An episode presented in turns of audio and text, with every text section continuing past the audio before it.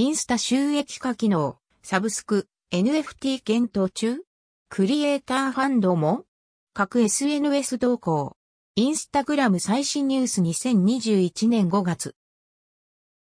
インスタグラムにサブスクリプションや NFT など収益化機能検討中 ?NFT とは ?NFT とは？ノン、フンジェブルトークン、Non-Fungible Token の略。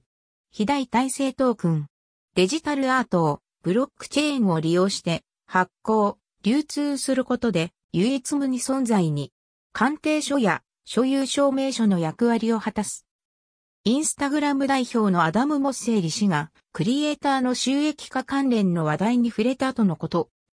インスタグラム S、モッセリズ、エクスプローリングサブスクリプションス、オープンツークレアトールファンド、ザインフォメーション。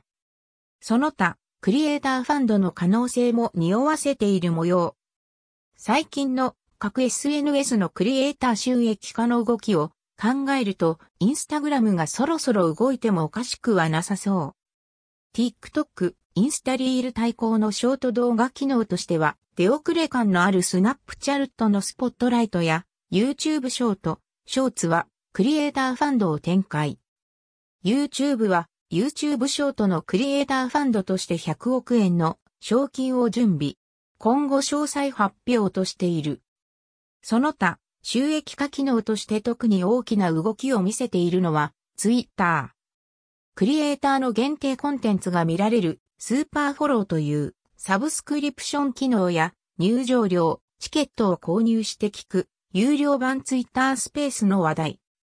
その他、プロフィールから投げ銭ができるチップジャーなどなど多くのマネタイズ機能がテスト中。